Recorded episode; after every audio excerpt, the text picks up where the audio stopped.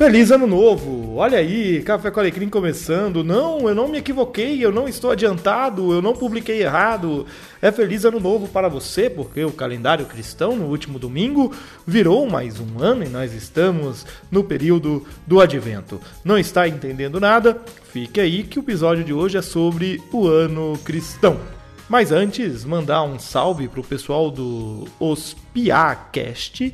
Eu gravei uma participação que deve ir ao ar no dia 12. Se inscreve lá no feed do pessoal. Valeu, Abner, pelo convite. Me sinto muito honrado de ter participado dos Piacast.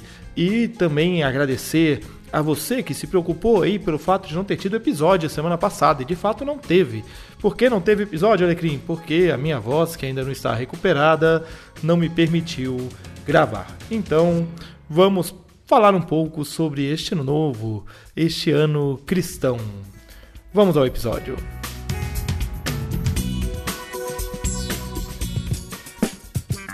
Sim! Café com Alecrim, seja muito bem-vindo, seja muito bem-vinda a este episódio onde nós vamos conversar sobre o ano cristão. A igreja possui um calendário próprio e para este calendário existem momentos e datas especiais. Algumas datas são bíblicas, outras são datas da história da sua denominação e outras são dado, datas é, da sua comunidade local. É o que se chama de ano litúrgico, ou ano cristão, ou ano eclesiástico. Eu vou tentar explicar um pouco do porquê deste calendário e também mostrar para você para que você possa conhecê-lo um pouco melhor. Começar a falar do dia em que nós nos reunimos, o domingo. Domingo é o dia de culto por excelência. Os cristãos se reúnem no primeiro dia da semana, desde os primórdios do cristianismo. Se você abrir lá sua Bíblia em Atos 20, versículo 7, diz que no primeiro dia da semana, estando nós reunimos com o fim de partir o pão ou seja, de celebrar, de cultuar. Não por acaso os cristãos se reúnem aos domingos. É o dia da ressurreição do Senhor. Porém, desde a antiguidade, a igreja atribuiu a certos domingos e às semanas por eles indicadas o que von Almen, em seu livro O Culto Cristão, chama de uma coloração especial uma intenção memorial específica. Aí nós saímos dos domingos e vamos para as festas anuais. É difícil marcar uma data de início do uso de festas e celebrações anuais no cristianismo. Von Almen, por exemplo, aponta para o século II, valendo-se da afirmação de Carroll de que os primeiros cristãos não calculavam em ano, mas em semana, tamanha a expectativa da volta de Cristo para eles. Assim, nós podemos, por consenso histórico, firmar no século II o início de festividades anuais do cristianismo. Porém, não podemos nos esquecer que os apóstolos fazem menção da celebração da Páscoa e do Pentecostes em seus relatos, e que, creio eu, não eram celebrados com ênfase judaica, mas sim com ênfase cristã. Mas isto não nos dá uma dimensão de um ano litúrgico, mas sim de duas datas comemorativas da igreja que surgia no primeiro século. O ponto de partida do ano litúrgico foi a Páscoa. Foi a partir da Páscoa que se instituíram datas e celebrações que são o centro da vida cristã. Antes da Páscoa, se instituiu o período da Quaresma, um período de 40 dias de preparação para a Páscoa. Também surgiu a Semana Santa, o período de uma semana onde se revivem os últimos dias de Jesus antes da crucificação e ressurreição. E em seguida, o domingo de Páscoa. E logo após o domingo de Páscoa, 50 dias de festas até a celebração do Pentecostes. Está formado então o ano litúrgico: Quaresma, Páscoa e Pentecoste. O dia da Páscoa é celebrado no primeiro domingo após a primeira lua cheia que ocorre depois do equinócio da primavera. Eita, ficou difícil esse negócio aí, né? Pois é, lá no hemisfério norte é na primavera, aqui no hemisfério sul é no outono. Se nós olharmos para o calendário judaico, ele equivale ao primeiro domingo após o 14º dia do mês lunar de Nissan, ou Abib, conforme Deuteronômio 16.1. Em nosso calendário atual, isso pode ocorrer entre 22 de março e 25 de abril. Então, o dia da Páscoa ele é variável no nosso calendário. O dia de Natal. O Natal ele não era celebrado, não se tem notícia da celebração do Natal até o século IV. É, não havia sequer menção à celebração do nascimento de Jesus.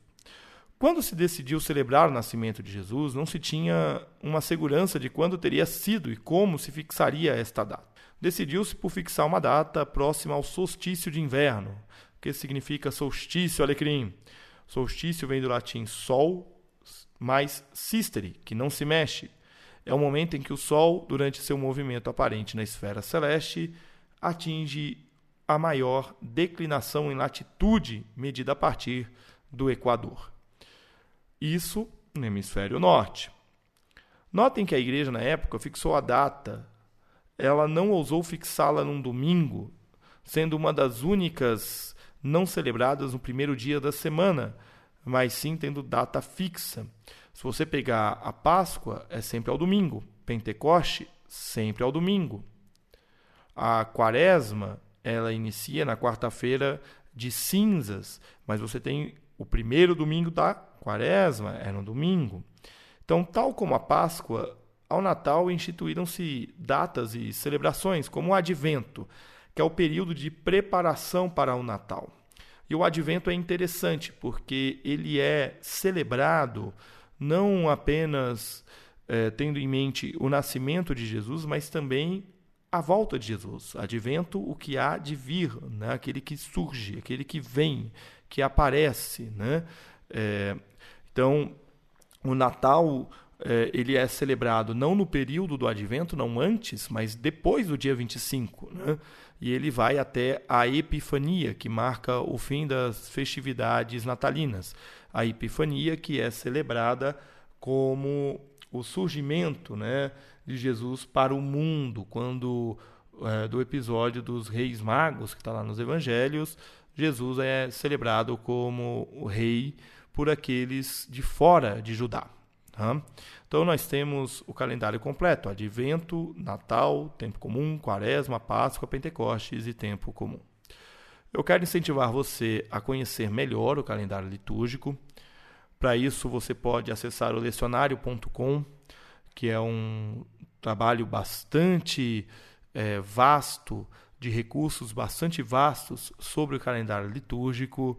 É, e eu quero incentivar você a adotar o calendário litúrgico em sua igreja por dois motivos. O primeiro é a riqueza histórica de passar por todos os episódios da vida de Jesus ao longo do ano. Você lerá por meio do lecionário as principais passagens da vida do Mestre.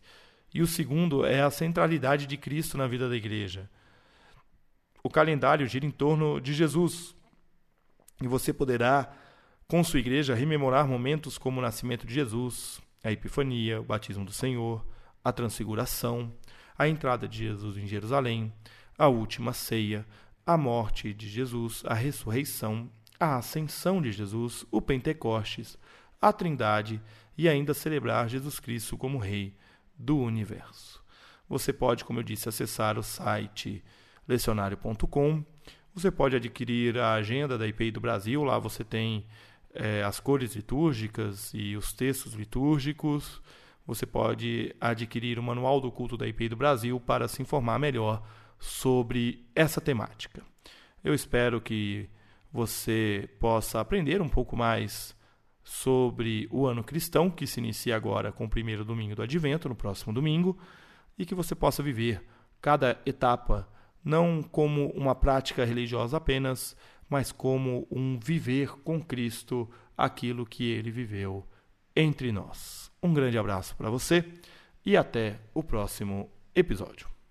Muito bem, chegamos ao final de mais um podcast Café com Alecrim. Eu agradeço a sua audiência e eu quero ouvir o que você tem a dizer sobre o que nós conversamos aqui hoje. Então você pode escrever para fale@cafécoalecrim.com.br, você pode acessar cafécoalecrim.com.br e você pode também entrar em contato comigo pelas redes sociais. Um grande abraço para você e até o próximo episódio.